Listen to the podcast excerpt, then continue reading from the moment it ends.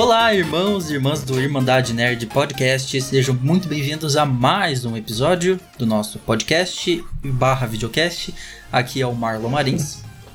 E aqui é o Renan. E esse episódio ele é bem interessante, ele vai ser bem interessante. Uhum. A gente falou que aquele último episódio da Ascensão seria o último. E realmente vai ser o último. Realmente, tecnicamente, foi o último. Foi o último. Então, a gente teve as novidades sobre a interface, a, a UI do, do PlayStation 5 essa semana. É, Mas a gente liberaram. não tem notícia suficiente pra fazer o episódio 6.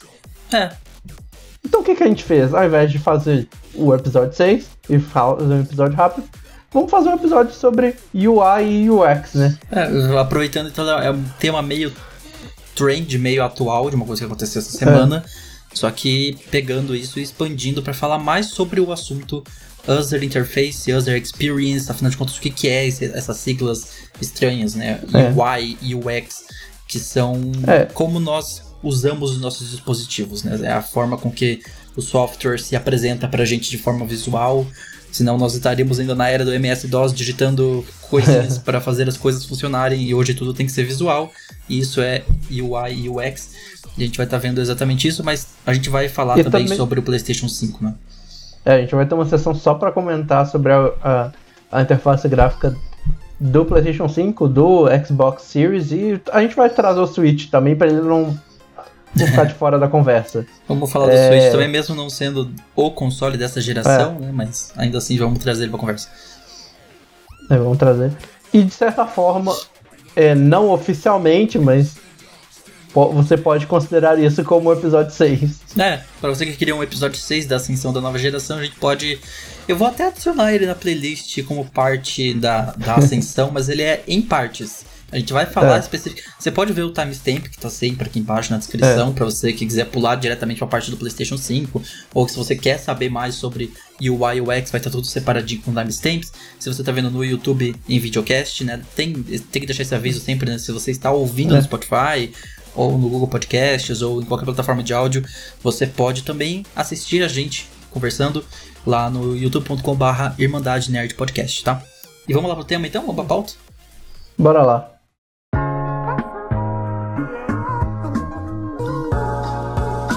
Então é isso. Primeiro eu acho que é bom a gente começar com o nosso clássico, né? O que é, onde vivem, o que comem, Sexta no Globo Repórter. que é clássico. E falar o que é, né? UI e UX. E também debater também um pouco a questão de é, quanto tempo a gente tem isso, né? É, muita gente acha que os dois são os mesmos, muita gente fala que não são os mesmos.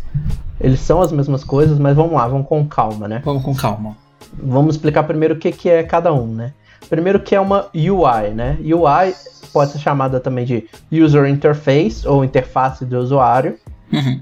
E é o espaço onde acontece a interação entre a pessoa, o usuário, né? É. Tá no nome, e a máquina. Uhum. É uma UI de qualidade é uma, uma UI que uma máquina, obje, que faz com que uma máquina, um objeto, ele seja controlado, operado e manuseado de uma forma eficiente e fácil pelo usuário. Uhum. É aquilo que eu falei, né? Uma forma de facilitar o seu É. uso. Porque senão a gente estaria na época do MS-DOS ainda digitando o que a gente quer fazer para abrir tal pasta, para fazer tal coisa. E com a vinda. Eu não sei se foi exatamente com a vinda do Windows, mas eu colocaria a culpa no Windows, que foi o grande responsável por dar início a, a user interface, de criar tudo de forma visual É. para você mexer com o Mas mouse, assim- ou no caso do controle do PlayStation. É importante realçar, a gente vai, vai entrar em mais detalhes nisso, de que uma UI não necessariamente está ligada a software, tá? Ah, não. Por exemplo, você pode considerar aquela interface do seu micro-ondas, por exemplo, como uma UI. Porque é, É, uma interface sua para interagir com o micro-ondas. É, os botões que estão lá dispostos, né? Num caixa eletrônico, É. talvez você vai mexer, você tem uma Sim. user interface, tem a tela de user interface, também tem a parte de hardware Sim. de botões, né? Então, tipo assim, ela, ela tá ligada ao visual, ela não está ligado à tecnologia em si. Uhum. A gente vai entrar nesses detalhes um pouquinho mais daqui a pouco. É, Agora vamos falar tem do que é uma UX, né? a UX, que seria a User Experience, ou a experiência do usuário, traduzindo, que é a experiência, como você, é, de como um todo aí do usuário para utilizar o produto, né? Então, uma boa UX ela faz com que o usuário sinta que a experiência com aquele produto tenha sido fácil, intuitiva e prazerosa. É. Então, é, é... E também a UI, a UX, ela também, muita gente fala que ela aplica em todo o processo, desde o, desde a compra do produto até você ter o produto e utilizar o produto. Uhum. É, toda a experiência né? vai ter a... em utilizar o serviço. É. E assim, esses termos eles ganharam bastante popularidade nos últimos 20 anos, mais ou menos. Uhum. Mas a, a, ideia por trás da user interface, da user experience, já vem sendo aplicada em produtos há mais de meia década. Mais de meia década. Ou a seja, user experience nos já últimos tem. cinco anos. Nos últimos. há mais de 50 anos. Ah, tá. Não. Você falou meia década. É, meia década, mas é meio século, é, por algum motivo. Não, é. é. Então, voltando. Eu escrevi errado. Nas últimas. No, na última meio século, ou seja, nos últimos é. 50 anos, né? E nos últimos 5 anos vem aumentando muito, cada vez mais é. a gente tem user interface, user experiences mais elaboradas, mais intuitivas. Mas é uma coisa que já vem sendo, tipo assim, é, você pode, já foi a galera da área fala, por exemplo, que os primeiros exemplos de uma user interface num produto datam lá de, da, da década de 40. Ah, é. Por exemplo. Então você vai ver que a história do que é uma user interface e de uma user experience aplicada já existe há muito tempo, né? Uhum. Esses termos eles foram cunhados e popularizados só recentemente, mas é uma coisa que já é. vem acontecendo há muito tempo, né? É, e ambas são quesitos separados, mas nessa geração elas estão cada vez mais conectadas uma na outra, e mesmo assim algumas diferenças podem ser apontadas por pessoas da área, e entre elas a gente tem aí três tópicos, né? Três principais é. diferenças que a gente pode para separar aí para você que quer saber o que, que é a diferença de UI para é. UX. A gente falou meio por cima, mas tem esses três pontos uhum. aqui que são mais específicos é. para você diferenciar mesmo. A UI, a preocupação dela é que a utilização do produto seja feita de uma forma prática e lógica, ou seja, ela apela para o lado racional da pessoa. Uhum. A UX, ela tem o um foco como o usuário vai experimentar, vai sentir usando aquele produto. Ou seja, ela tem um foco mais no lado emocional. No lado emocional, é. Em fazer você se sentir bem usando. E aí a gente pode. Então, eu já posso citar aqui uma UI UX, já podemos começar citando nomes, porque eu queria muito falar da, da maldita da Amazon. Porque assim, é inacreditável. Ah, não, tá na lista. Tá, tá na, na, lista, a gente embaixo, vai falar dela comentar. depois, mas assim, eu vou só vamos. fazer um, um, um breve. breve gostinho então do que nós vamos xingar melhor depois, mas como que a pessoa mais rica do mundo, Jeff Bezos, não consegue fazer uma user interface, uma user experience no todo bem feita para Prime é. Video, né? Que é inacreditável. Não só pra aquele... Prime Video, tá? Gente... Acho que produtos da Amazon em geral, assim, eu não, é. eu não gosto. Eu não sei, eu não tenho uma Alexa pra você. Você que tem uma Alexa, não sei se é fácil de usar ela, mas você pode falar melhor. Mas é, é incrível como a Amazon não consegue fazer uma user experience boa. É inacreditável, assim. É, é. é, horrível. No app do PlayStation 4 não tem como assistir o Amazon Prime no app do PlayStation 4 porque é. ele, ele, ele, trava. Ele dá tela azul, sabe? A tela azul do PlayStation 4. Então é, é inacreditável que isso acontece, mas a gente vai mencionar depois. Então vamos, vamos lá entrar em mais detalhes que a gente vai ter uns exemplos antes da gente falar dos consoles. A gente vai dar alguns exemplos é, de boas lá. e ruins, né? Vamos lá para a segunda diferença então. A segunda diferença é que, como eu mencionei mais cedo, a, a UI ela depende de uma plataforma visual. Pode ser uma plataforma digital, né? Ou analógica, no caso do microondas. Uhum. E como e a UX, por ela estar relacionada a uma experiência, ela não precisa de uma plataforma visual. Ela pode usar é, sons, é, uma experiência em si, que não é uma coisa é, os sons que você faz conforme você vai mexendo, que dão dão prazer em você usar aquele produto, aquele serviço, aquela forma. É. e não só ser... isso, às vezes como fazer uma atividade, né? Uhum. É. Tipo, você falou que como... pode ser digital ou analógico, mas também tem uns que são os dois ao mesmo tempo, né? É. Tipo, aquele que eu mencionei, o caixa eletrônico, ele pode ser digital na tela, mas ele também tem botões. Tipo, no meu banco mesmo é por touchscreen, eu não sei se tem alguns bancos é. que eu já vi, tipo aquele caixa 24 horas lá em São Paulo, eles, ele é tudo por botão, eu acho muito estranho usar ele.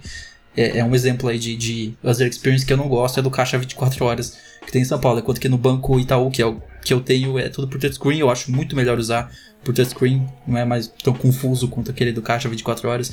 Mas enfim, vamos falar de exemplos depois. Continuando o terceiro é. ponto, então. Não, mas e também se for olhar até celulares já de certa forma foram uma mistura dos dois, né? Também. É, hoje em dia a gente tá praticamente todo no analógico, tudo por toque, mas te... antigamente você tinha algumas coisas que fazia por toque e outras. E mesmo assim tinha um tecladozinho embaixo. É, os famosos celulares de jogar Snake aí, que as nossas vozes ainda devem ter. E o último ponto que muitos apontam também é que a preocupação da, da UI é que a navegação ela flua bem uhum. e o uhum. usuário ele seja bem guiado aonde ele precisa chegar. E a UX ela foca em que o usuário se sinta bem e animado enquanto navega. Uhum. É, dá, assim, pra ver, que, dá pra ver que é bem isso que você falou no início, né? Uma é voltada pro racional. É. E a outra é mais para um emocional de que você vai ter quando você terminar de usar o produto ou o serviço. Né? Mas assim, como a gente fala, falou mais cedo, também elas são bastante conectadas. É, elas são... é meio difícil de você separar.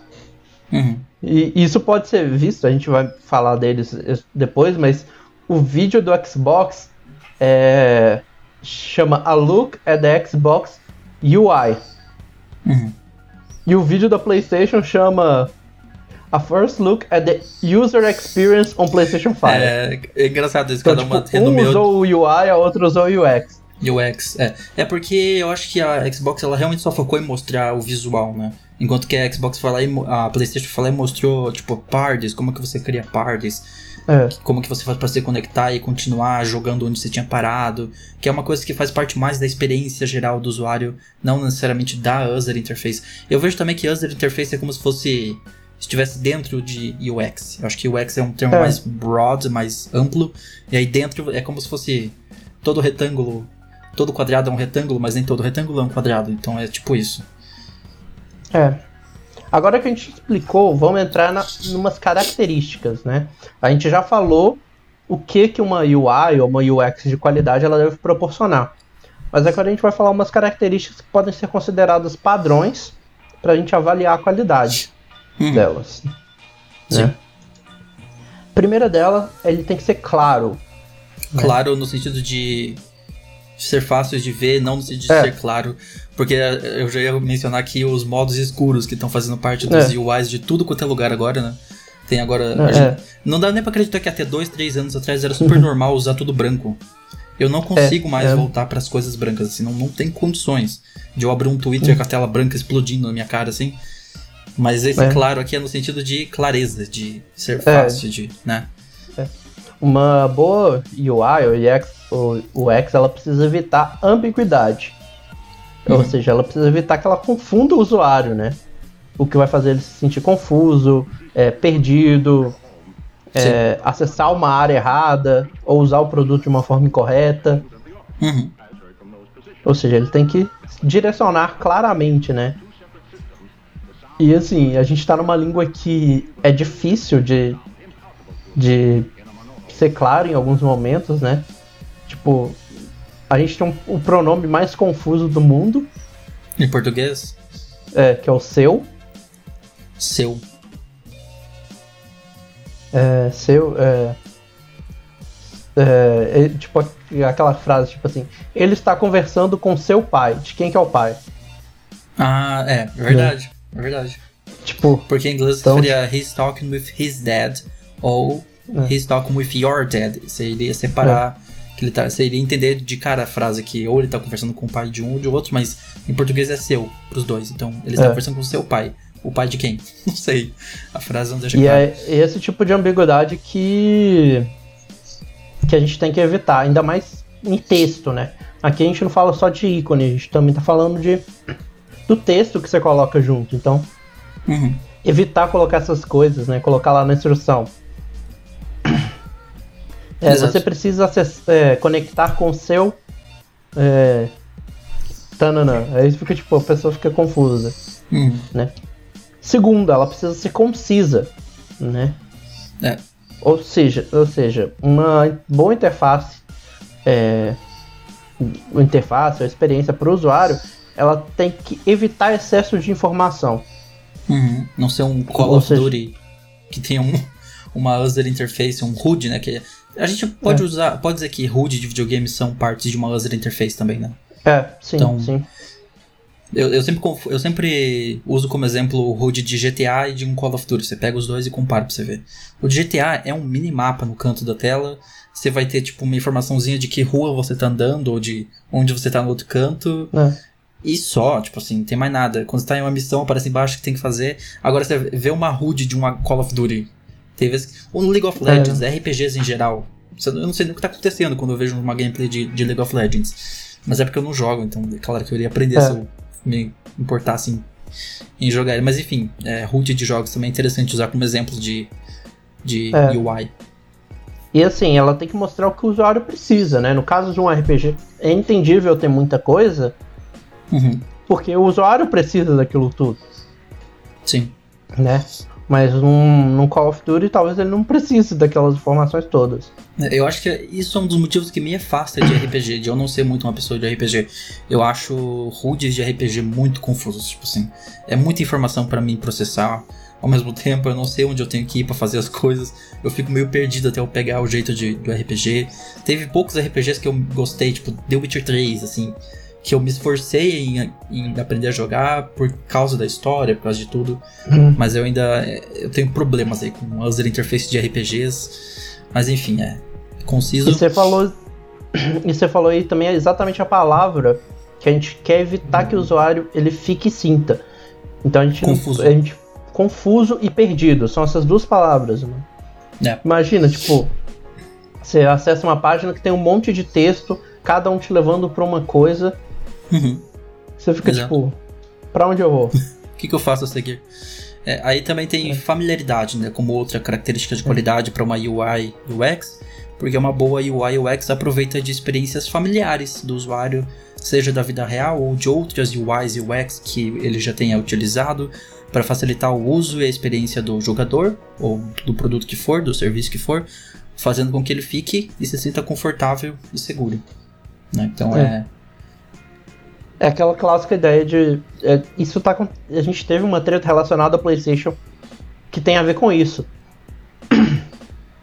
É, a partir do PlayStation 5 lá no Japão, eles vão passar a confirmar as coisas com X e cancelar as coisas com bolinha.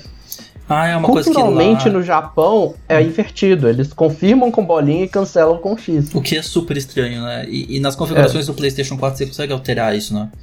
É uma É, coisa super eles vão estranha, mas é uma, é uma coisa cultural mesmo. Lá eles se acostumaram ao longo do tempo a confirmar com bolinha e sair com. voltar com X, né? Enquanto que aqui é o contrário. Mas eles vão empurrar E- então agora pro público japonês que, que esse é o jeito certo, confirmar É. com X e voltar com bolinha. Sim. E isso aí foi uma coisa que eles estão mantendo desde o PlayStation 1. Desde o PlayStation 1 eles tiveram que fazer essa separação. Se o jogo sai no Japão, a gente tem que mudar. Uhum. Se sai pra cá, a gente tem que colocar dessa forma. Ou nas Isso é- configurações, né? Às vezes já vem configurado, mas você pode ir nas configurações e mudar isso também. E isso é uma das coisas que eu vi muita várias pessoas, tipo, eu vi comentários, né, de gente reclamando disso, né? Porque, não vai ser familiar. você né? vai quebrar. É. É, as pessoas lá estão acostumadas com essa familiaridade de um jeito e aí vão mudar do nada pra outro. E essa familiaridade é bom. Porque assim, igual um celular, por que, que é bom que todos eles tenham uma interface parecida? Você pega um, Você você pega o outro, você já, já consegue usar, né? A não ser que você esteja em um iPhone, em um É. iOS, daí as coisas ficam bem mais complicadas. Às vezes eu pego o celular da minha irmã, ela, ela é heavy user de, de Apple, ela adora Apple, enquanto eu detesto. E eu não consigo nem usar. Eu não consigo nem usar o celular dela. Não consigo voltar, não consigo fazer nada nele. eu- é muito estranho assim, a forma como, a- como as coisas funcionam. E ainda assim, eu não, não é que eu não consigo me adaptar, porque eu mesmo uso o Android 10 e eu uso, por exemplo, sabe aquela opção para voltar puxando na borda da tela? Se você Sim. tá no YouTube, você consegue ver agora. Tipo, eu tô no Twitter, eu consigo voltar puxando. Se ele voltar, né, do jeito que eu. Ai, caramba, ele entrou na imagem. Ele, tipo, eu tô aqui, aí eu quero voltar, eu puxo pra cá, né? Ele não tá funcionando porque eu não sei. Ah, agora foi.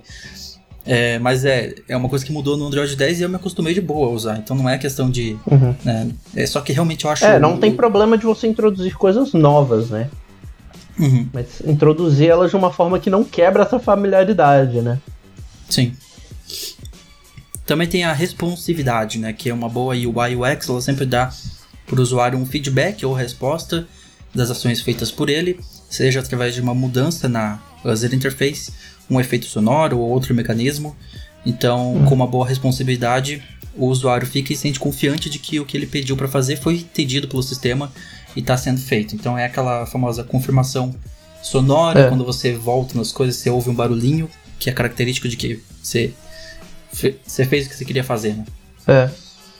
Ou então aquele aguarde se está sendo processado.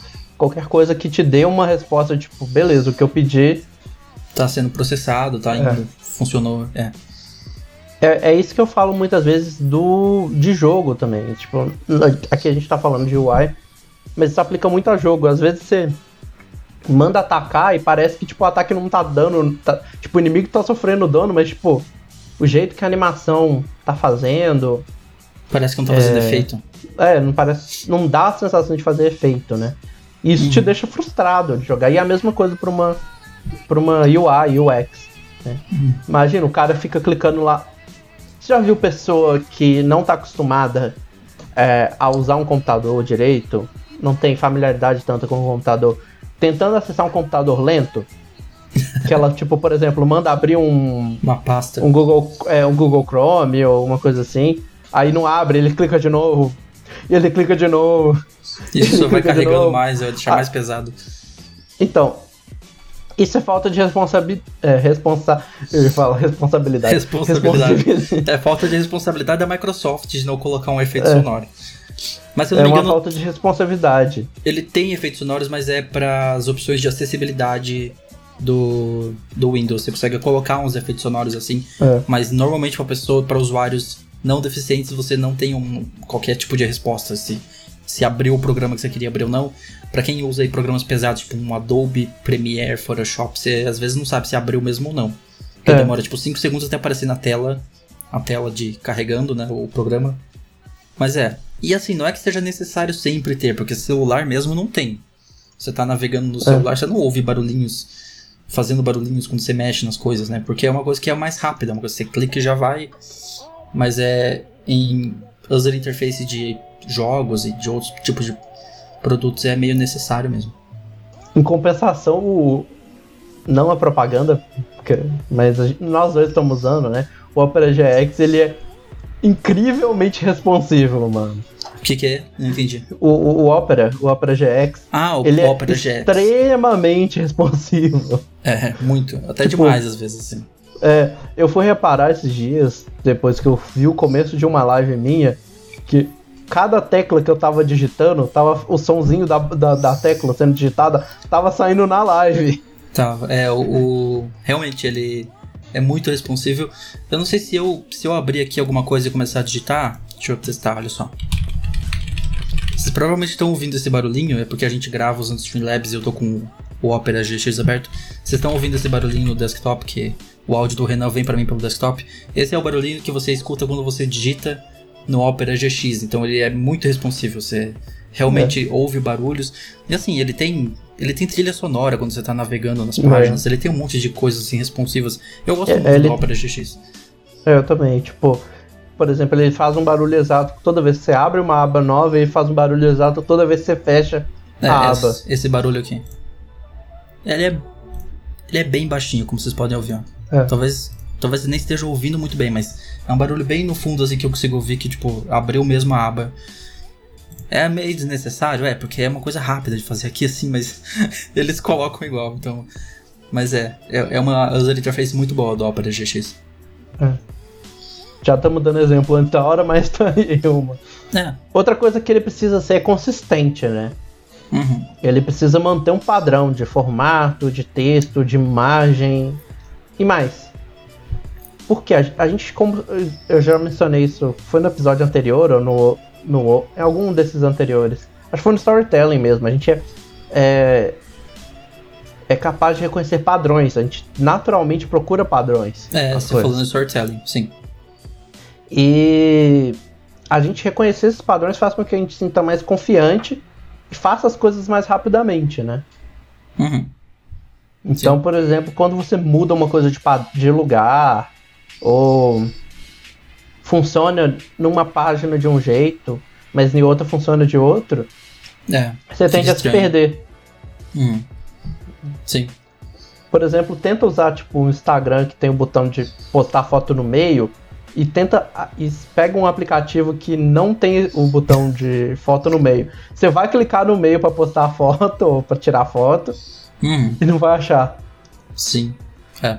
É, por exemplo, você tá no Instagram, você quer postar algo novo, nos stories você pode puxar pro lado, né?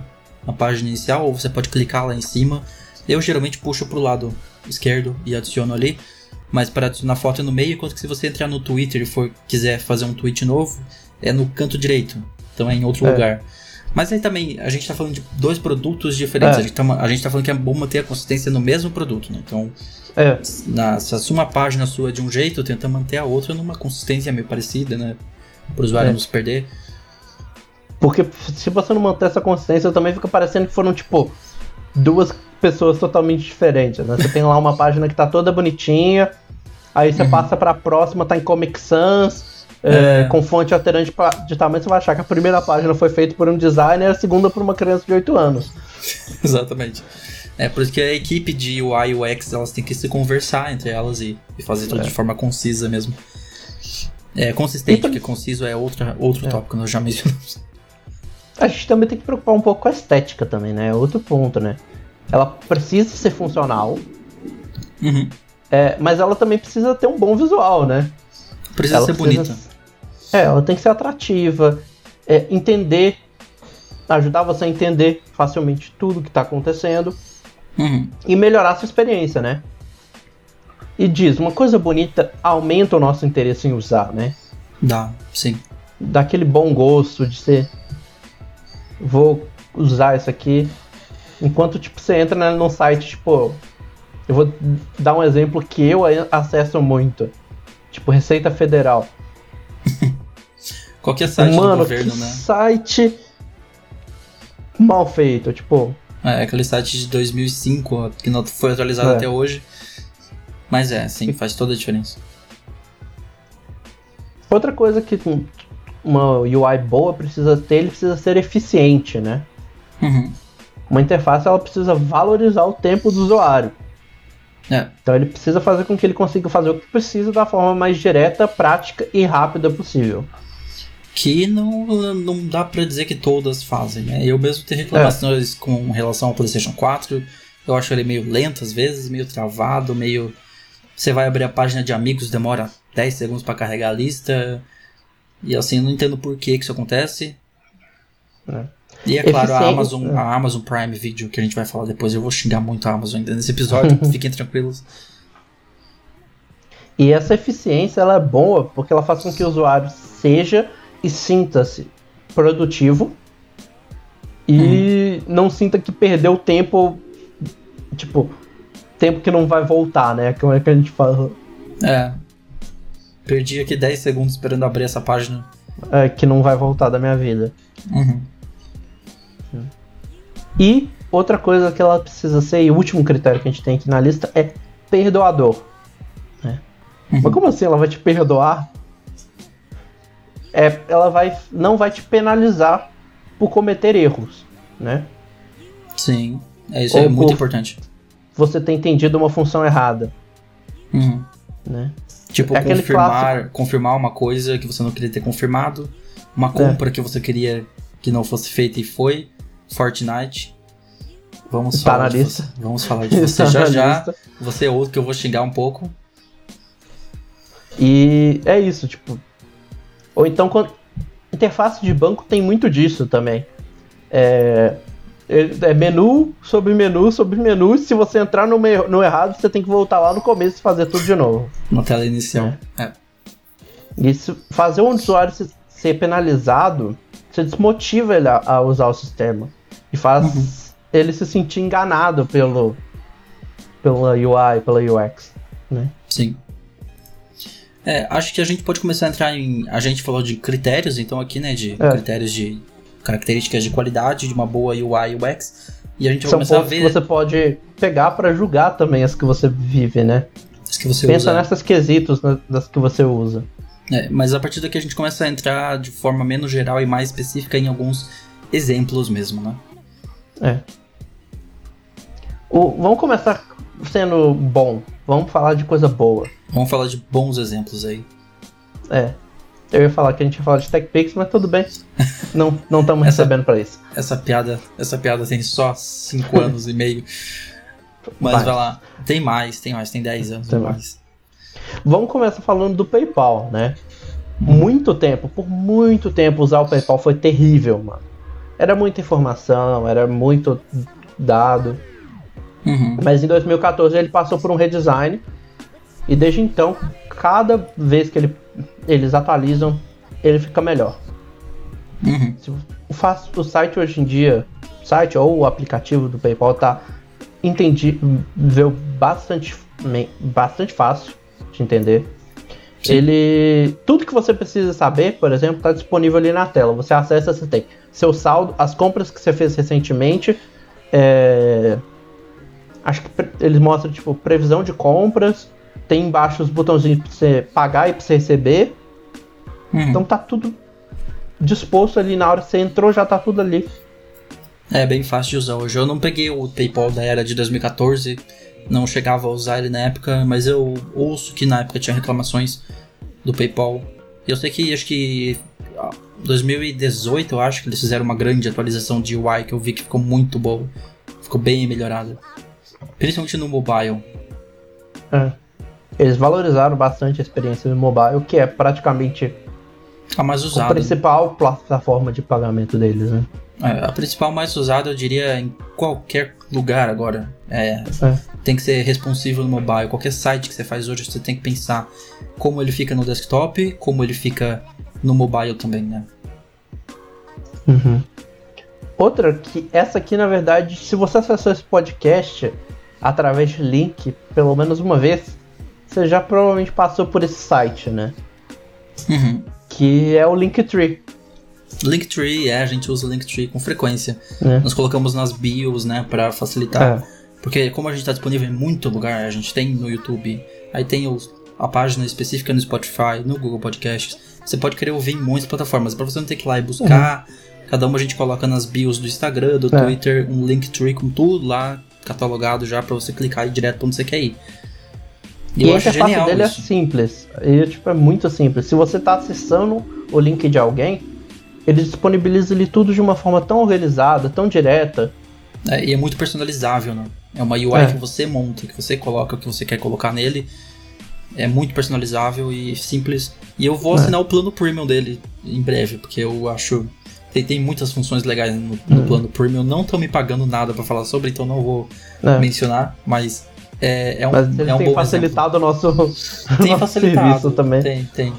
E outra coisa, na hora que você está montando também, ele, ele facilita seu processo porque ele te dá um exemplo de como aquilo que você está ficando vai, vai ficar disponível para o usuário. É, ele tem um então, preview então, do lado direito da tela. Então, você tipo, vê um tipo, até a interface de montar a, a sua, o seu Linktree é fácil de fazer. É, e ele usa todo um sistema de é, drag and drop. Né? Você arrasta é. e puxa onde você quer colocar, na ordem que você quer colocar as coisas o sistema de drag and drop é um grande game changer nos UIs de hoje em dia, né? Você pode, quando você fala em qualquer coisa personalizável, poder arrastar o que você quer na, na interface. É, a próxima é uma rede social que ela, para mim, é uma das que vai contra a corrente da, das redes sociais, né? Que normalmente rede social não tem boa UI. Uhum. Normalmente, Pô. Facebook principalmente, apesar de eles mudaram recentemente, né?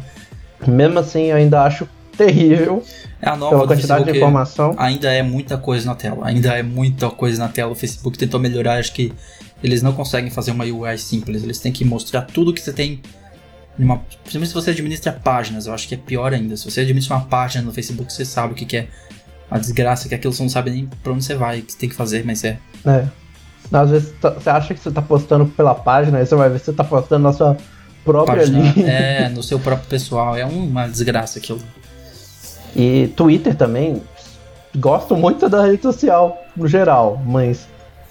Que experiência Olha, ruim. O do Twitter eu até gosto mais, honestamente. Eu acho que ele já Não, foi bem sim. pior no passado. Ele já foi bem pior, mas mesmo assim ainda tem.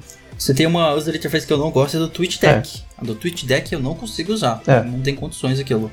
Tipo, é muita informação ao mesmo tempo. Eu não preciso de todas aquelas informações ao mesmo tempo. Ver tantas linhas. Sabe, pra gente que realmente não quer só uma linha do tempo, ela quer cinco, assim, passando na cara dela.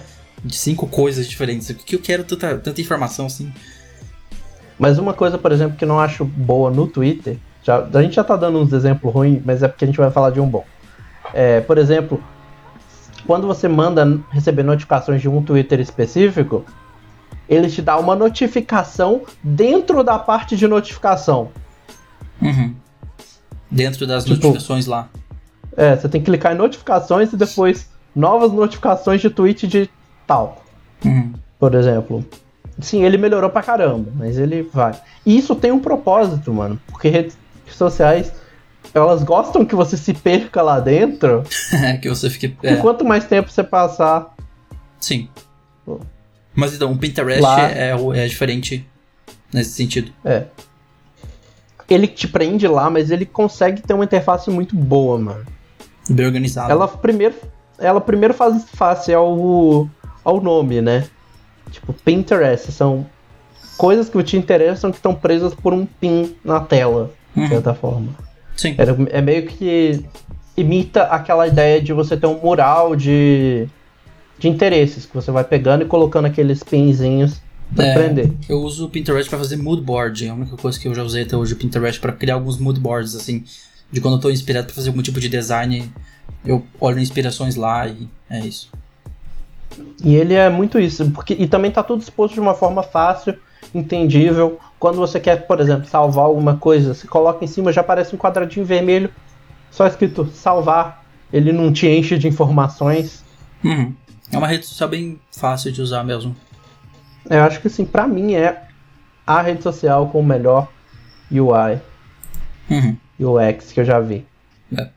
Aí teve um app que, Agora... que muitos passaram a usar nessa quarentena, né? Nesse período aí. E que no geral tem uma boa UI e UX que é o Zoom para fazer videochamadas aí, tem muita gente utilizando, junto com o Google é. Meets, junto com o Discord, né? Todas essas cresceram muito nessa pandemia. E muito da UI, da UX é bastante clara e intuitiva, né? No Zoom, especificamente, falando do Zoom, uhum. levando a menor preocupação é, do usuário em cometer erros. Né? Tipo, eles usam ícones grandes, contexto, e todos os ícones são claros, né? Uhum. Eles usam cor para diferenciar as coisas. Por exemplo, na tela que você começa para criar, você tem em laranja as opções de criar uma sala e as opções em azul para se juntar a uma sala. Uhum. É, eu acho que desses que eu mencionei, o que é mais confuso é o Discord. O Discord sempre foi confuso. O Discord é, é um, é um aplicativo confuso. É, assim como a Twitch, eu acho a Twitch também uma user interface tão confusa às vezes não sei muito bem o que eu tô fazendo lá. Tipo, a gente grava esse podcast pelo Discord, porque não sabe. E eu sempre me confundo onde fica a nova janela para aumentar a tela do Renan para poder colocar aqui no Streamlabs. Eu nunca sei onde fica aquele botão da nova janela. Eu tenho que passar o mouse em cima assim, das opções para ver qual é a nova janela, porque o, botão, o ícone de nova janela parece muito o ícone de expandir janela. É. Aquele de aumentar a tela, sabe? Mas não, ele é o de nova janela, é um, é um ícone muito parecido. Aí você fica perdido. Então, e também eles separam, por exemplo, a parte de mensagem da parte de vídeo. É, então... é, eu tô com ele aberto aqui, mas ele tá em segundo plano, porque eu tô com o Streamlabs aberto, mas eu acho ele muito, assim, o Discord, no geral, por ser uma coisa muito personalizável, cada servidor pode, você pode fazer do jeito que você quiser, as pessoas é. fazem uma bagunça naquilo, vira uma bagunça. Eu tento manter o meu servidor mesmo é. o mais limpo possível. Eu deixo assim, uma sala geral, uma sala de gravação, que é essa aqui, a call secreta, uma sala, sabe, as coisas mais simples possíveis é. Uma página de regras, uma página de novos vídeos do canal e uma página geral para você conversar lá. E é isso, meu Discord, meu servidor. Mas você entra nos servidores por aí que é uma confusão, assim. Mas daí é, não é culpa muito... do Discord, é culpa. É que eles querem dar muita liberdade pro usuário e os usuários não sabem fazer é. boas UIs. Você não, não sabe fazer uma Sim. boa UI UX, você não vai saber montar um servidor direito e vai virar uma bagunça. Mas vamos voltar a elogiar o Zoom. Que tem outro ponto que eu acho bastante louvável, é os links compartilháveis. E ele então aquela tipo assim, ah, passa a chave, passa a senha e passa tudo. Você dá um link, pessoa clica, pronto. É. No máximo ela tem que digitar a senha, né? É, o Google, Então eles conseguiram fazer um pro- o Google programa muito prático também. Meets, que antigamente era o Google. Mudou de nome, né? Era, o- Hangout. era o Hangouts, né? Passou a ser Meets. É.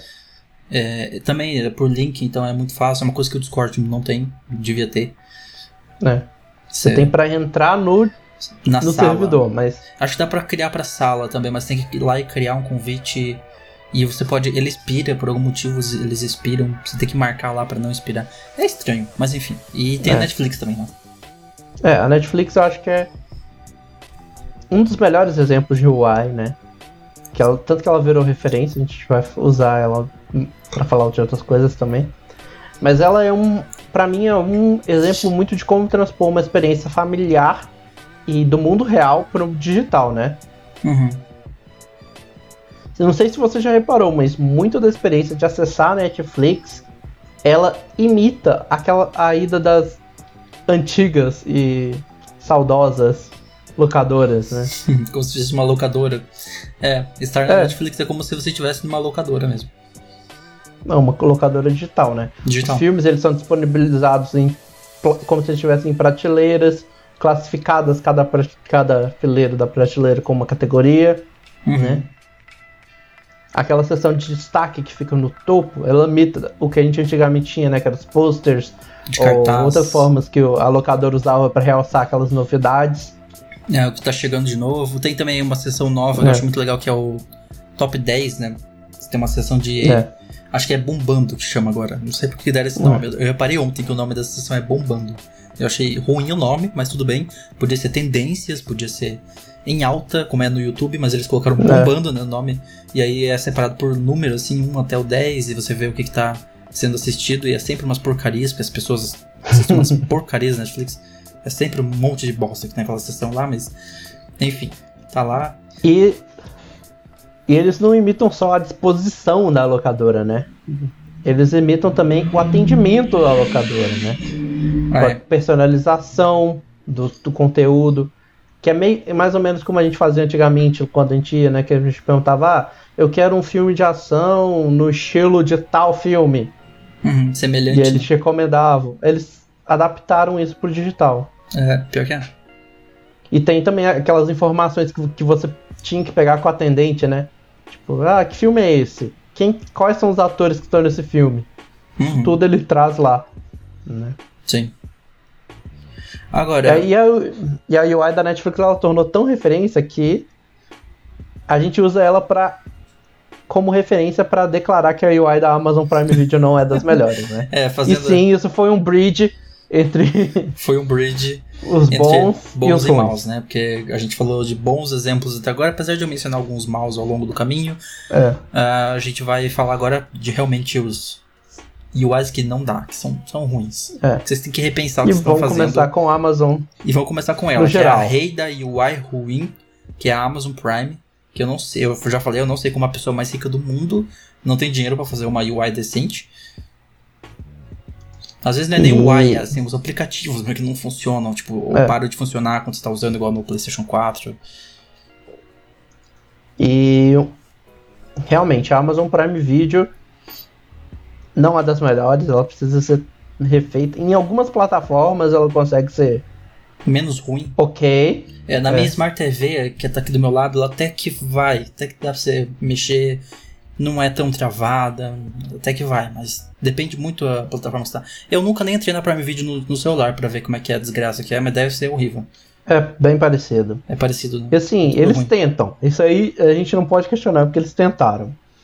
É, mas tem muita falta de clareza em uns quesitos. Ele apresenta o conteúdo de uma forma muito confusa. Por exemplo, uma coisa que não me faz sentido nenhum é você ter lá, tipo. Primeira coisa que ele te recomenda é a quinta temporada de Grey's Anatomy. Uhum. E aí você passa uns três ícones pro lado, tá recomendando a 15 temporada de Grey's Anatomy.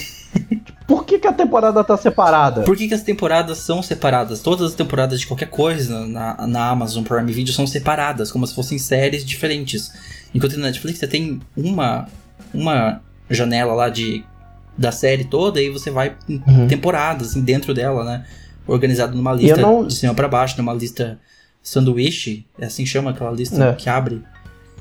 Enfim. Uhum. E, e, eu não lembro quem na Prime que é série separado que eu vi. por temporada cada série. Tipo, tá É. escrito assim o nome tem, temporada 1. Aí na outra tá o nome da série temporada 2. E... E uma engraçada é que se você acessar uma, você consegue mudar pra outra temporada, mano. Também. Porque, tipo, Também. por quê? Também. Você pode descer E tá lá tão e acessar. É Eu não vou lembrar a estranho. série agora que foi que eu vi isso. Mas eu lembro que uma série que eu fui olhar, tava vendo, tava tipo o, o episódio especial, que era meio que o episódio zero, como episódio 1. E aí tava tipo o episódio 1 como episódio 2, 2 como 3. Não. Chegava num ponto. Chegava, tipo, acho que a, a série tinha 23 episódios. Parava no, no 18. Não faz E aí sentido. eu descobri que os episódios que ficaram faltando, por algum motivo, estavam na temporada seguinte, no meio dela. Não, não faz nenhum sentido. Eu tô entrando agora pra ver se eu, o que, que eu lembro demais que é. Se você está no YouTube, eu vou até puxar aqui, olha só, eu tô com a Smart TV do meu lado e eu estou vendo essa desgraça aqui na minha frente. mas assim, não faz sentido. Ele tem até o botão de retomar, reproduzir do início, mas assim. Aí você chega aqui e tem É. separado. Busca, por exemplo, nos consoles é terrível, mano, porque não tem um. Igual no, no- na Netflix, por exemplo. Se apertar, acho que X ou Y, ele já abre a busca. Uhum. No Amazon Prime não tem isso. Não, é super estranho. E assim, o título em cima é o título do episódio. Não faz nenhum sentido, é tipo muito confuso. Aí eles É colocaram bas- aqui em The Boys, eles colocaram que pessoas que assistiram também gostaram de Two and a Half Men. Eu não consigo ver duas séries mais distintas uma da outra, semelhantes do que The Boys e Two and a Half Men. The Office está sendo recomendado junto com The Boys, eu não, eu não sei. A, Netflix, a, a Amazon precisa repensar tudo de user interface. Não, tá- e tá eles têm algumas coisas. E, por exemplo, ah, uma coisa que outro dia eu falei assim: ah, legal, eu lembro de- disso da minha infância, eu vou assistir, que era Chaotic. Eu falei, legal, tem Chaotic aqui. Uhum. Aí você acessa. E aí chega num ponto que não- o episódio não tá disponível. Ué. Porque não, não tá na Tá- Amazon? ele tá aqui, mas ele não tá disponível. E. Ah, por algum motivo tem Bleach no meio de Chaotic também, tá? Sim. Tipo assim, a Tem organização anime deles não Bleach no sentido. meio do Chaotic. Eu acho que eles precisam contratar uma equipe inteira só pra reorganizar as, as coisas que tem lá, porque É. é muito desorganizado. E muitos desses problemas que a gente tá dando pro Prime Video estão presentes na, na Amazon, tá? Uhum. Na Amazon em geral, né? Em outros produtos e serviços. É. Mano, eu já achei jogo de PS2 na seção de Xbox e Nintendo. De compra, mídia física. É, Hum. eu já achei Switch, de, a peça Switch, no, na parte de Nintendo Switch. Nossa. Não, realmente. Não é só o Amazon Prime Video, é a Amazon como geral. É. Então, tipo assim, o design da Amazon é entendível até certo ponto, mas eu acho bastante. É muita informação também. Uhum. Igual, teve o Prime Day essa semana. Era impossível da gente saber o que tinha acabado de entrar em promoção na última hora. É. Que eles não tinham a opção, tipo, ah, acabou de. é, promoções recentes. Tipo, ela entrava no meio da promoção que já tava rolando e você se vira pra achar o produto. É. Então, Então, é, tipo- acho que a Amazon realmente devia contratar aí seu, uma equipe nova para refazer seus designs de user interface, porque não, não tá funcionando, não. E tipo assim, por algum motivo, eu não sei porquê, mas parece que a versão bra- brasileira é pior ainda do que a americana. Ah, é. Porque eu acho que eu nunca tive. Eu já acessei bastante até a americana pra olhar preço de, de jogo e coisa que não chegaram aí- que não tá chegando aqui, tipo, edição de colecionador, essas coisas tudo. E, mano, é- foi muito mais fácil de achar as coisas do que a daqui. Uhum. É, mas vamos continuar então falando de maus exemplos. Bora. Além da Amazon, também tem Pokémon, né? É, isso aqui na verdade é, é um quesito no meio de tudo que eu acho, tipo, que me incomoda pra caramba. É que quando você tá usando o computador lá pra trocar os- os Pokémon que estão no seu time, né? E você decide parar, ele pede pra você confirmar essa ação. Muito interessante, porque às vezes você apertou ali pra sair sem querer, né? Uhum. Só que ao invés de perguntar se você quer realmente fechar o computador, ele te pergunta se você quer continuar usando o computador. é uma pergunta meio. Que não faz sentido. É. É uma pergunta é, tipo, meio você inversa. manda sair ele te pergunta: você quer, você quer continuar usando? você vai desligar o computador e ele fala: você tem certeza que você quer continuar usando? Se eu acabei de apertar que eu quero desligar, é, é porque eu quero desligar. É tipo, você não tem mais nada para fazer no computador? É tipo, hum. por que, mano? É. E, sério, isso tá na franquia desde o começo. Acho que eles. Eu não lembro se nos mais recentes eles chegaram a, a mudar isso, mas isso sempre me incomodou. Hum. E eu, esses dias eu tô jogando lá na live o Pokémon Colosseum. Eu já não sei quantas vezes eu mandei sair, aí ele apareceu e ele já vem automaticamente selecionado sim. Você quer continuar usando o computador? Sim. Aí eu aperto para sair, aperto de novo, aí ele volta pro computador. Eu fico tipo, meu Deus, uhum. deixa eu sair. É. Mas a gente também tem que falar do Fortnite, que eu mencionei aqui antes, né? Porque o Fortnite tem um problema de você confirmar a compra, né? É. Nossa, mano. Quando é você, é quando você vai selecionar um item lá na loja, você pode, sem querer, clicar no botão do controle ou da interface e fazer a compra do item, sem querer. É. Já que não existe Às nenhuma vezes você tela... clica, por exemplo, no ícone só para você falar, tipo, ah, eu vou, vamos ver os estilos que tem essa roupa aqui. Uhum. Aí você clica no botão e Comprou. Comprou! Aí você fica tipo, pera, quê? É, e não existe nenhum pedido de confirmação né, da compra pra você confirmar. É. Você tem certeza que você quer comprar como qualquer loja decente e que não é muito. Uhum. que tem o um mínimo de ética faz? É pedir uma confirmação uhum. de compra. Você vai comprar alguma coisa na PS Store, na Xbox Live Store, lá ah. você tem que confirmar a sua compra. Até na é. Epic Store, que te dá jogo de graça, se for um negócio de graça, tem que confirmar que você quer comprar um negócio de graça, que depois chegou o e-mail lá, valor zero reais. Que é muito bom aquele e-mail. É, e eles chegaram até depois de um, Isso no começo não tinha, mas agora eles colocaram que assim, assim que você compra, você volta pra tela do, da, do onde tá o personagem com ele uhum. comprado. Se você segurar, acho que é triângulo, ele cancela a compra. Mas ele fica, essa informação tá tão pequena no canto que eu fui descobrir porque alguém comentou. Uhum. E aí eu vi, tipo. É. Sério? Eles colocam uma opção de só desfazer a compra, mas é muito, muito é. escondido, assim, é muito. É muito para enganar a criança que tá jogando e aperta as coisas sem perceber, sei lá, é estranho, tá? Fortnite Epic é uma coisa meio estranha aí que vocês estão fazendo no Fortnite. Não, e se você sair dessa janela pela primeira vez, tipo, você pode sair e voltar, essa opção não fica, aparece mais. Hum. O único jeito de você ter seu reembolso é você usar um dos seus três tickets pra vida toda. Ou seja, Ticket depois que de... acabou os três tickets de reembolso, você não pode mais reembolsar nada. É. É, é muito estranho, assim, todo o sistema de compra da, da Fortnite é muito estranho. Esse negócio de ter três tickets para você usar é muito. Tipo assim, você só consegue usar três reembolsos, tá? Você só tem três reembolsos na sua vida inteira jogando Fortnite pra você usar. Você pode errar três vezes. Depois disso, esquece. Você vai ter que ser rápido e apertar aquele triângulo lá pra desfazer a compra. É. Ou isso, ou você fez a é. compra pro resto da sua vida. Né? Vamos falar de uma, plata de uma plataforma que muita gente usa também, né? O WhatsApp. Todo, todo, mundo usa hoje em dia, né? É o WhatsApp. É. E a, quando você vai apagar a mensagem, a gente sabe que simplesmente ele não apaga a mensagem, né? É, ele apaga ele, pra tipo, você. Ele tem a opção apaga... apagar para todos ou apagar é. para mim, né?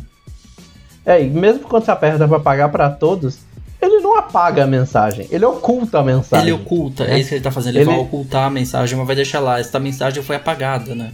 Ele não tá te delatando pra pessoa que você apagou aquela mensagem. É, ele conta que, ó, essa pessoa aqui, ela, ela escreveu alguma coisa, mas ela apagou e não quer que você veja. O que é, é muito estranho para um aplicativo é, que, que é usado não... para as pessoas conversarem e se relacionar. É. Porque dá uma impressão estranha, né? Outra pessoa apagou a mensagem. É. Às vezes só digitou errado alguma coisa. É. Digitou uma palavra ali errada e viu que ia dar, tipo. É. Tipo, deixa eu ver alguma coisa que dá. Ou então, tipo, o corretor corrigiu alguma coisa errada. Né? É, tipo, pegou. O, famoso, eu fui escrever pai, pai. pau. Isso, tipo. Aí mandou, tipo, ó. Nossa, hoje eu vi seu pai. Aí mandou um seu. Aí é... vira, não, não, não, apaga. Aí fica tipo. Você mandou isso pra. Que você apagou aí? Você mandou isso pra, sei lá, sua avó. E você fica, tem que apagar isso aqui, né? Não vai dar só pra mandar um pai e um asteriscozinho. Além do mais, cadê o botão editar, né? O WhatsApp. O Telegram é. tá aí fazendo isso faz tempo. Twitter, Twitter também, tá? Twitter falou que nunca vai. o Twitter já confirmou que nunca vai ter. O, o presidente criador da, do Twitter lá falou que nunca vai existir porque isso vai. E vai ser muito problemático mesmo. Tipo assim, as pessoas vão. É. Fake news, você vai poder reeditar. Não vai funcionar. Não dá certo, não, não tem como editar tweet. Mas no WhatsApp dava. No WhatsApp dá pra fazer. E é. não fizeram até hoje. O Telegram tá aí fazendo isso há muito tempo já. O Telegram sempre faz, fez as coisas muito antes que o WhatsApp, né? Só copiaram depois. É, não, é bizarro. É. Mas é estranho, porque dá uma sensação de que você vê que a mensagem foi apagada, ele causa um, um sentimento de suspeita na pessoa, né, que recebeu, e é. cria uma situação meio desconfortável ali entre as duas pessoas, né? Tipo, o que, que é, é, essa mensagem? O bom do brasileiro é que, assim, quando é em grupo, vem aquela clássica assim: Deus viu que você apagou. É, tem figurinha sobre isso, é, sim. É. Mas vamos lá falar então, agora sim, entrando num ponto mais dessa semana. A gente vai começar a falar em breve é. aqui do, da user interface do PlayStation 5, mas vamos falar também é, de user interface e user experience em consoles, começando pelo do Nintendo, né? Da Nintendo Switch. É. É, o Nintendo. A gente vai deixar os links aqui embaixo, porque às vezes você não conhece. A gente vai colocar uns links aqui embaixo se você quiser ver, né? A gente vai descrever como é que é um pouco, mas a gente vai colocar o link caso você prefira ver, né? Uhum. Mas o Nintendo Switch ele busca ter uma interface simples, que aí permite fácil acesso a tudo, seja com os botões ou com toque na tela, né? Uhum. Ele teve esse desafio a mais, né? Ele não, não precisava, ele precisava ser uma interface que servisse tanto para touch quanto para botão, né? Sim. E é uma interface tão simples que se eu lembro, acho que ela pesa kbytes. Ah, é? Nossa. É bem pequeno. É, ela, aqui eu achei, ela usa menos de 200 KB. Nossa, é, é bem pequeno mesmo. Para uma user interface intuitiva como é da do, do Switch, é realmente impressionante o que eles queriam fazer. Tipo, isso faz com que ela entra mais rápido nela, né? Então, tipo, uhum. qualquer coisa já entrou, saiu. E também o jeito que ela é organizada, né? No centro da tela ficam dispostos os jogos, né? Jogos, aplicativos também e ficam ali dispostos os 10 títulos mais recentes, só o ícone. Uhum. Né? Ao selecionar o ícone, aparece em cima também o nome. Sim. No topo esquerdo da tela, a gente tem os perfis de cada pessoa que tem o Switch. Numa ordem, né? Bom que você, se você montou numa ordem, vai sempre estar naquela ordem. Uhum. E no topo direito você vai ter hora, internet, bateria. E, pra, e como o foco é em jogos, abaixo dele, menor um pouco, ficam as outras opções, né? Notícia, loja, álbum, controles, configurações, energia. Uhum. Né? Sim. E isso eu acho muito bem feito, mano. É. Para acessar todos os jogos é necessário clicar no botão, né, no fim da, da lista dos 10 jogos recentes e ele vai abrir todos os ícones que podem ser organizados em vários critérios para uma fácil localização dos jogos. Que é uma coisa importante é. em user interface, é a forma que você pode organizar, é uma coisa que no PlayStation não tem como fazer. É. Então, aqui no Switch, quer ver? Deixa eu olhar as opções aqui que tem. Você pode organizar por última vez jogada, então ele vai botar todos os títulos na ordem que você jogou. O, o tempo de jogo, então ele vai colocar na ordem de dos jogos que você jogou por mais tempo até os que jogou menos, por título e por publicadora também. Uhum. É, é uma então, forma bem interessante de organizar. É, e você sabe, igual quando você pode, tem vários títulos, isso te ajuda facilmente a achar aquele jogo que você está querendo. Uhum. Né? É, e ao usar os controles, você precisa mover a seleção até o, até o, o item e apertar o botão desejado, seja para abrir ou acessar opções, e também na tela de toque, que é uma o primeiro boa, toque né? o ícone seleciona o ícone e um segundo toque abre o item. E para acessar opções você também tem que clicar no botão de opções depois de selecionar o jogo. É, isso aí tudo que a gente falou de confirmar, né? Uhum. Porque você não vai ter um clique falso ali. Então se tocou na tela sem querer, ele só vai selecionar o jogo, né? Ele não vai abrir o jogo. Sim. Não, realmente, o, eu não tenho o Nintendo Switch, mas você que tem é, é, realmente parece ser bem intuitivo de usar, bem simples, bem pequeno, 200 e poucos kilobytes, é pouquíssima coisa para uma user interface. É. E ela é, ela é bem cinza, né? ela é um design bem flat, é. bem minimalista. Sim. Tá faltando só um tema, mas eu acho que talvez se botar um tema fique meio muita informação, sabe? É, sim. Mas, igual. E, e ela oferece também. Eu uso, por exemplo, o tema escuro, então. Uhum. para quem gosta de modo noturno e modo. e usar ela no modo normal, tem essas opções. Sim. Vamos lá falar do Xbox Series X, então, que também foi revelado é. lá no, no site da IGN, né? Foi postado é, agora em agosto como é que é a UI. Hum. E ela vai a interface do Series X ela vai ser uma grande continuação do trabalho que eles têm feito com o Xbox One, né? Sim. Ele já vem, é e eles vêm, é, eles vêm sempre mudando, né? Com o One eles já fizeram várias mudanças na, na UI e essas mudanças vão continuar com o Series X, né? Uma mudança, por exemplo, é que eles vão fazer com que o menu rode a 120 FPS. Ah, é. Isso que é permita com que ele seja Fica fluido. bem mais responsivo, né? Você, é. A, apesar do que eu vi gente falando que ele vai, vai ser 120 a 1080p, ele não vai ser 4K. É que daí a gente teria pedir mais também para uma user interface que não precisa é. necessariamente ser 4K, né? Você precisa que os jogos sejam, mas a user interface dá para Acho que é mais legal ter o 120 FPS se fosse escolher numa balança qual que é mais importante. Uhum.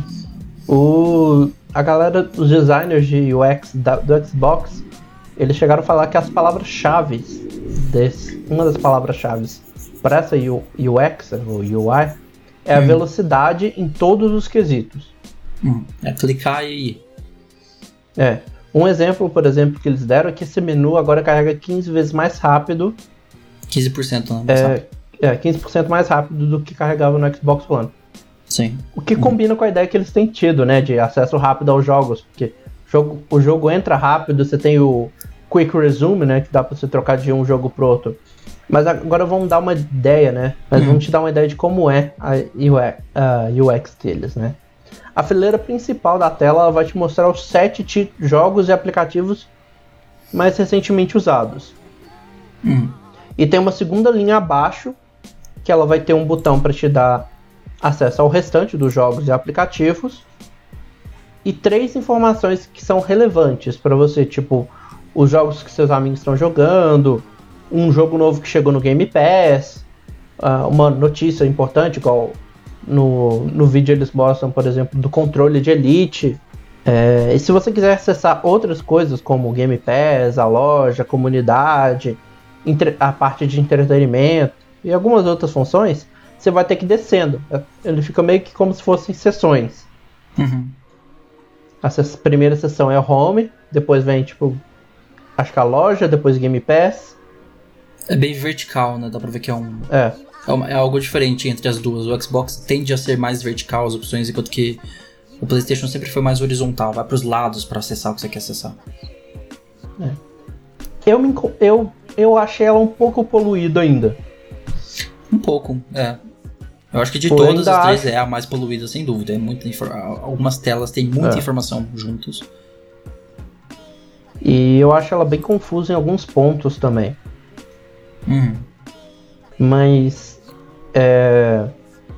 Nada que atrapalhe Eu acho muito. que assim. É. Eu acho que, por exemplo, é um passo mais. E tem muito a ver com uma coisa que a gente vai falar depois, aqui mais pra frente. E que explica um pouco por que dela não ser tão específica, né? Uhum. Agora vamos falar um pouco de como é que é a, é a UI durante a jogatina, do, do, sistema, claro, a gente não tá falando do jogo, né? É, cada jogo vai ter Mas, sua UI, UX. É. Mas durante um jogo você pode apertar o botão que ele vai abrir um menu pop-up na tela que vai te dar acesso a os outros jogos para você poder fazer o quick resume, a uma uhum. aba de notificação, de mensagens, acesso à loja, tudo isso de uma forma rápida e sem precisar que você saia do jogo. O jogo hum. continua no fundo. Sim. Que eu acho interessante, né? Essa ideia de fazer pop-up. É, o PlayStation Né? 5 vai ter algumas, algumas opções assim também, É. né? a gente vai ver depois. Sim.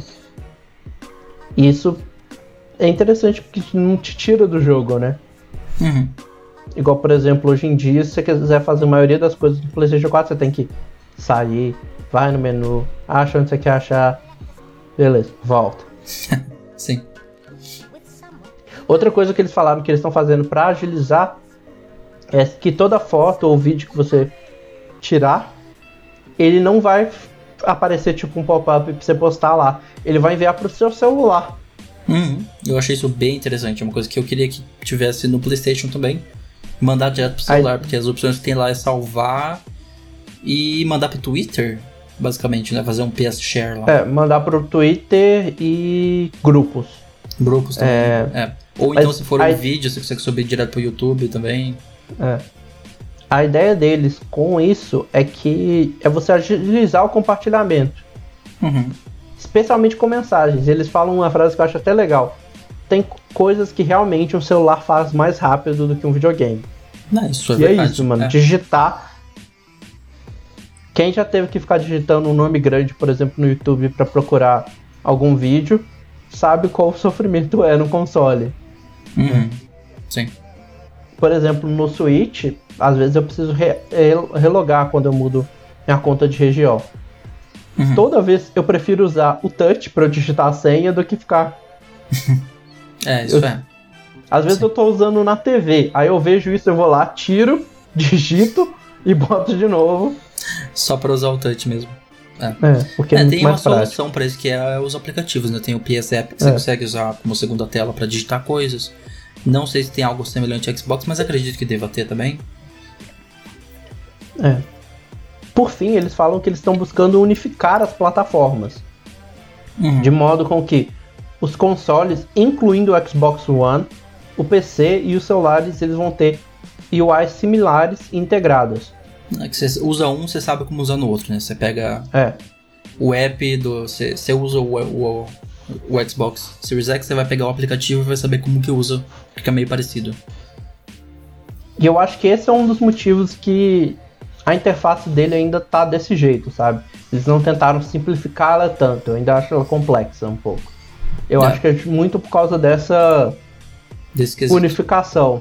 É, de tentar deixar igual. É. É, mas eu acho que assim, ela já tá melhorando e eles falaram que eles vão mudar e a Microsoft sempre foi famosa por fazer essas atualizações ao longo da geração, né? Hum, A UI nunca deles nunca permaneceu 100% a Estática. mesma até o final da geração. E a notícia da semana é mesmo. O link que você mandou já tá com um timestamp aqui, né? É. Aquele famoso T igual a 141 segundos, só pra abrir no início aqui. É, tivemos o, o PlayStation 5, né? Revelando sua UI. E caramba, já tá com 9 milhões e meio de acessos. Eu não, quando eu fui ver, você me mandou aquele dia, tava 700 mil. Quando eu terminei de ver, tava com 1 É. milhão. E agora já tá com quase 10 milhões de acessos. E É, realmente porque- é, é um vídeo assim mostrando bastante, eles mostraram muito da UI, né? Diferente do É, eu Xbox achei meio que estranha a ordem que eles mostraram conversa. as coisas. Eu achei muito estranha a ordem que eles mostraram algumas coisas, né? Mas Uhum. no geral dá pra entender bastante, né? É, a intenção dessa UI, dessa UX do PlayStation 5, ela foi feita para que as experiências sejam mais divertidas, engajadoras, personalizadas e sociais. É. Em palavras da Sony, basicamente isso. Hum. E ele tem um toque muito refinado nesse início dele, né? Parece, parece partículas de ouro voando assim na tela. Ele pede pra É. você apertar o botão do, do PlayStation 5, né? Ele- eles, eles fazem umas UI UX mais wow, assim, pra impressionar mesmo. Apesar dessa ter sido um pouco mais simples em comparação com o PlayStation 4, eu achei pelo menos. Ela é mais simples. É, mas ao iniciar, tanto quando você liga quanto você entra no modo repouso, ela é bem parecida com o PS4, PS4 né? A gente é Uhum. levado para clicar ali, botãozinho, e você é levado para a tela para escolher qual conta você vai jogar. É. E de quem que tá usando o controle, se é um convidado, se é alguma conta. Uhum. E isso vai fazer com que você seja direcionado ou para o jogo, caso você estivesse jogando o jogo aplicativo, caso você estivesse usando algum, ou para o Uhum. menu principal, né? Sim. Agora vamos falar primeiro do menu principal. Apesar que no vídeo ele fala totalmente fora de ordem. É. Vamos falar do menu principal primeiro. Né? O menu principal ele, ele fica no topo da tela. Né? Uhum. No- E eles falam que isso aconteceu porque a interface foi pensada em 4K. É- é a interface deles roda em 4K. É, e não é 120 FPS, né?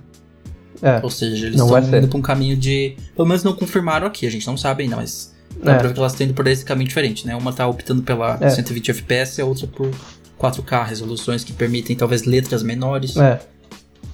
Sim, o foco, eles falaram que o foco dessa, dessa interface foi TVs 4K. E que ela foi adaptada para isso, né? Então, os jogos eles ficam no topo da tela, né? No, no PlayStation 4 hoje em dia eles ficam mais pro centro. Às vezes É. eles vão aparecer mais no topo. Mais embaixo. E ali vão. É. E lá no, aqui no PS5 eles vão aparecer no topo com os jogos mais recentes. Ah, tá. pra fácil No, acesso. no topo, É. o jogo tá rodando lá no fundo, no topo. Mas a interface fica É. toda embaixo, assim, toda na parte é, inferior. Tem o home, que tem todas as opções ali. Ah, não, isso aí é no. Isso aí é dentro do jogo. Essa aí que você tá comentando é de dentro do jogo. Hum. É Mais pro final do vídeo que a gente tem a do. A interface do menu mesmo. Ah, entendi. É verdade, lá no final tem. O é, vídeo- é, fica no topo É. mesmo. É, aquela fica no topo. E aí ela vai ter no topo os jogos, aplicativos e coisas mais recentes que você tiver acessado. Bem parecido com o que é no PlayStation 4, só que meio que arredado pro topo, Uhum. né? É, eu entendi o que eu tava querendo. Eu tava vendo o início aqui do vídeo e realmente ele tava na parte de baixo, mas é porque o, o jogo tá rodando lá no fundo. É. Então é como se fosse duas interfaces. É uma que tá quando você tá É. com o jogo aberto e outra quando você não está com o jogo aberto. né? É, o menu principal é essa que vai aparecer mais pro finalzinho do vídeo, lá pros 8 É. minutos. É, eu tô colocando ela agora na tela. E ela fica em cima, né? Os jogos e aplicativos, com um botãozinho lá no final para você acessar sua lista toda, né? Uhum. Completa. E uma coisa que eles fizeram que eu achei bastante interessante é que é, quando você seleciona um jogo, ele preenche o resto da tela com o hub daquele jogo. Então, por exemplo, lá no vídeo eles, por exemplo, selecionam o Destruction All Stars. Então, o back- o fundo vira imagens do Destruction All Stars. Sim. Aí você vai ter o logo, o botão de jogar, os três pontinhos que é para opções, né? O- a parte de troféu, né? Quantos, qual é a sua progressão, quantos troféus você recebeu de quantos. Sim. E se É, você cada- descer, você vai ter os cartões, os, trof- os cartões de atividade, que a gente vai falar mais deles pra frente, as novidades daquele jogo, os DLCs e muito mais. É tipo uma imagem estática, né? Que fica no fundo da tela. É uma coisa mais É. personalizada de cada jogo. E ele vai trazer tipo um hub pra você. Então, o menu ele vai te levar a, a um espaço personalizado para cada jogo. Uhum. né? Outra coisa é que agora a loja também é- virou um hub, ela não virou um aplicativo à parte. Ela é integrada, né? É.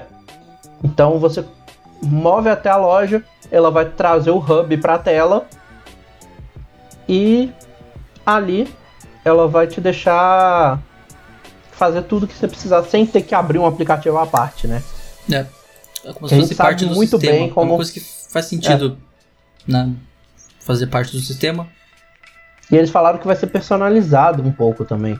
O que vai aparecer ali vai ser personalizado para você. Pra cada usuário. É, uma coisa que Que a não, gente não sabe muito hoje. bem que né? a, é, a loja do PS4 é terrível, mano. Tem hora que você É. muda de aba que fica Uhum. 10 segundos para carregar. Sim. É, outra coisa que eles falaram que é interessante é que nesse menu principal vai ficar separado jogos de mídia. Uhum. Atualmente a gente tem um botãozinho, a gente tem um ícone lá na, na parte principal que fica para mídia, né?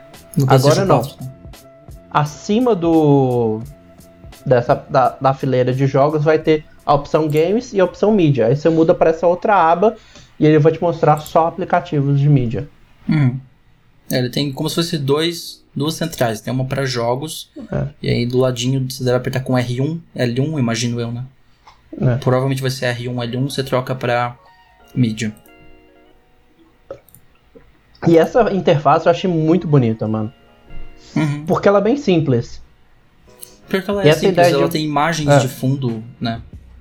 É. É isso. E, aí, e uma coisa que eu achei interessante é isso, que essas imagens de fundos elas são customizadas para o jogo que está selecionado, né? É, ou então eu vejo que essa, por exemplo, tem uma seção chamada Meet the Family, onde você pode conhecer a família PlayStation. É. Aparece uma foto no fundo de toda a família do PlayStation 5 e tal. Então não só de jogos, mas aqui tem um outro momento é. que fala que passa um trailer, olha só, tipo, a interface de usuário vai poder passar trailers no fundo dela também. É quando você toca um trailer, talvez na loja. É bastante interessante como eles personalizaram o menu. Tipo, você não vai ter aquela opção de temas, nem, nem tudo mais. Mas uhum. você vai ter. É, eles sincronizando com o jogo que você está jogando. Exato. Né? Agora vamos falar da, da, do que aparece dentro do jogo, né? Que quando você aperta lá no controle, ele vai abrir o que eles estão chamando de centro de controle. Hum, centro Nome mais prático, né? Nele tem duas seções. A primeira, que fica na parte. De... Ah, que ficam acima, que são o que a gente chama de cartões. É, os que, é, que eles vão buscar dar informações sobre é, coisas relacionadas ao jogo que está sendo jogado, Progresso. novidades, é, o que, que seus amigos estão jogando, é, seu amigo está compartilhando tela, é, se eles estão em grupo de voz e várias outras coisas. E embaixo uhum. eles colocaram, um pouquinho menor abaixo desses cartões, eles colocaram é, várias coisas que vão ser importantes para a jogatina. Tipo, para você poder voltar para o menu, configuração de controle, configurações gerais, lista de amigos, entre outras coisas que faz com que uhum. você tenha acesso a essas coisas sem ter que sair do jogo. Sim. Né? É tipo um hub mesmo do jogo. É. Uma coisa que eu quero dar destaque, que eles também dão destaque no vídeo, né? São os cartões de atividades. É, que é um dos tipos de cartões que vão aparecer naquela primeira linha. Eles são, de acordo com eles, uma forma de facilitar a experiência de um jogo e remover barreiras. Né? Uhum. Por exemplo, eles usam o exemplo do Sackboy. Lá no Sackboy você pode ver vários cartões referentes às diferentes fases dentro do jogo. Hum. E aí você pode ver, por exemplo, quantos por cento daquela fase você fez, o que ficou faltando de fazer naquela fase, quanto tempo mais ou menos você vai precisar para completar aquela fase. É, isso eu achei bem interessante. Ele mostra, né, por exemplo, a fase é. Big Adventure aparece embaixo assim, cerca de 10 minutos.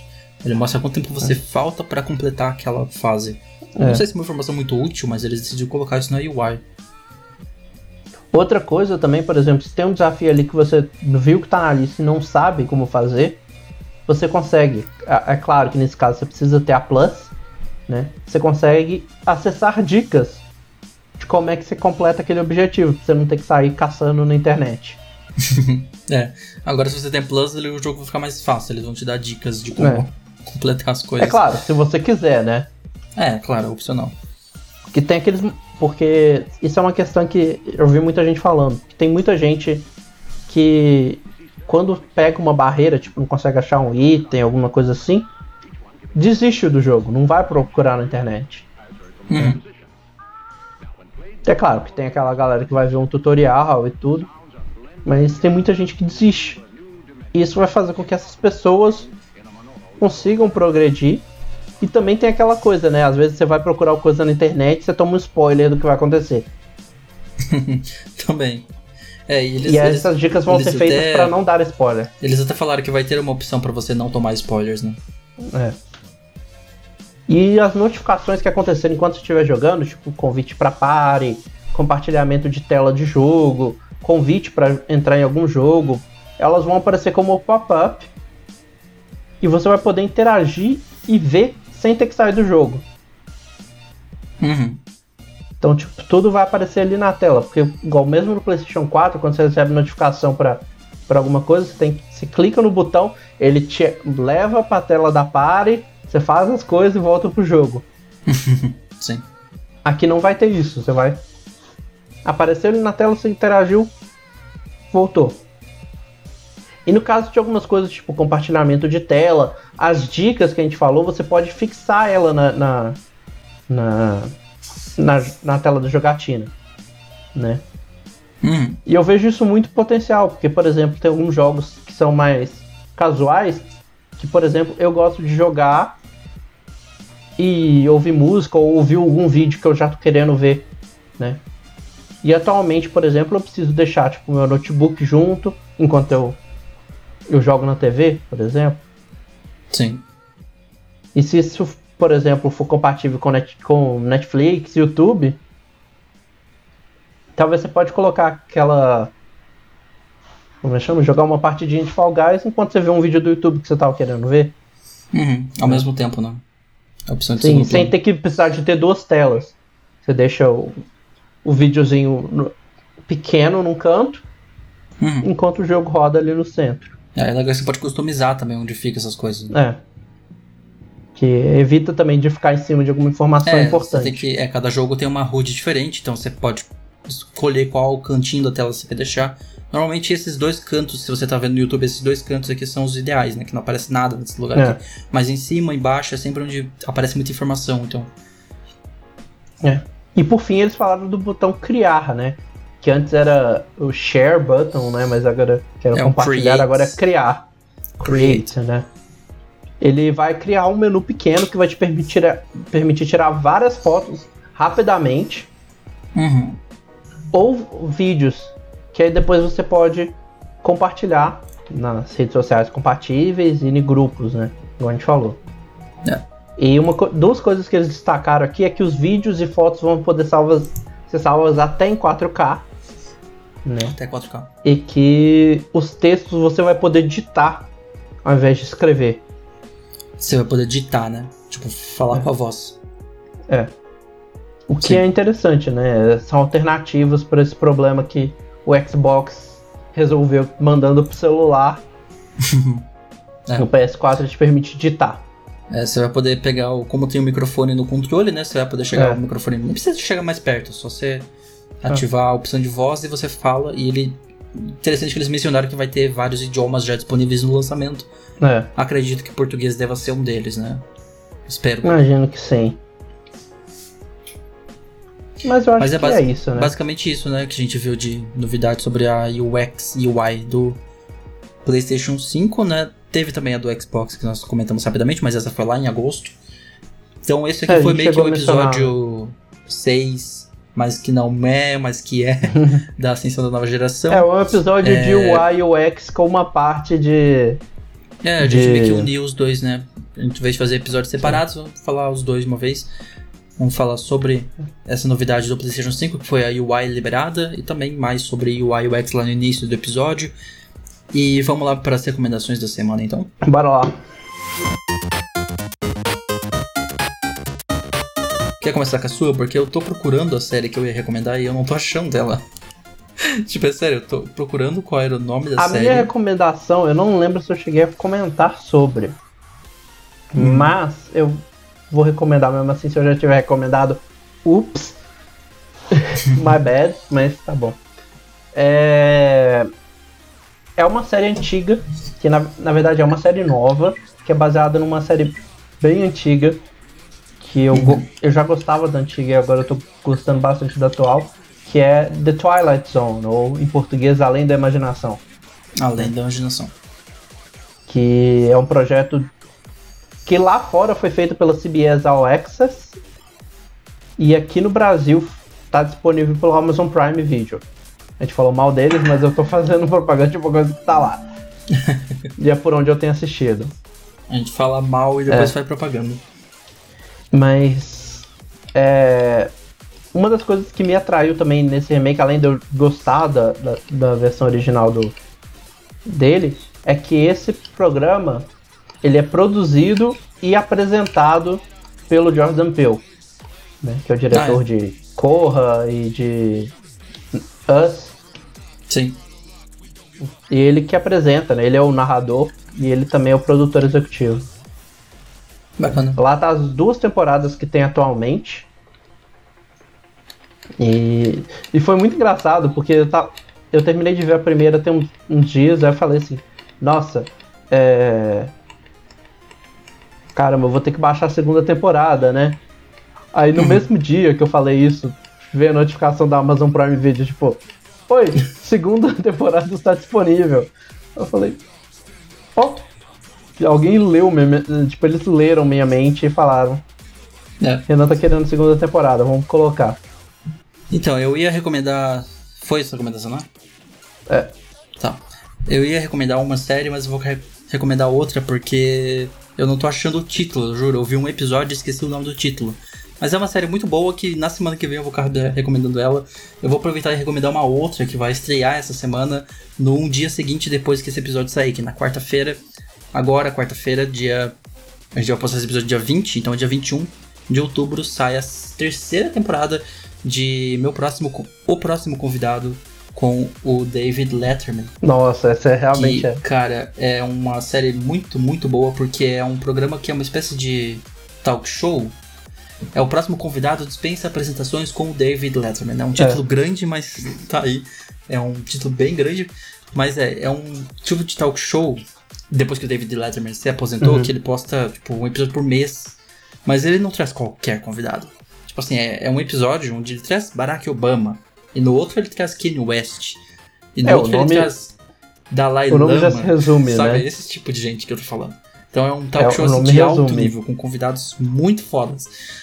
E é por isso é. que não é, não é, diário, não é todo dia, não. É, tipo, uns convidados é. muito importantes e estreia a terceira temporada agora. E é muito legal, cara. O episódio do Kanye West é muito bom. O Kanye West totalmente bipolar na entrevista, é incrível. É... E a Kim Kardashian vai estar agora na segunda temporada. Robert Downey Jr. vai estar na segunda legal é temporada. É isso, essa Sério, essa... só gente foda, é isso. Uma coisa que eu achei legal é que essa temporada ele filmou durante a, a, a quarentena em si. Foi, foi durante a pandemia.